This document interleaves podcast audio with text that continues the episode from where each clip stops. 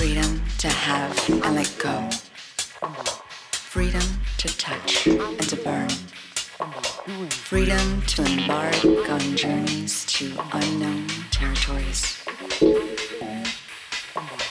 freedom to look at the world from the blackness of space and love it tenderly. Freedom to give of yourself and to know that your love will be returned. Your freedom, my freedom.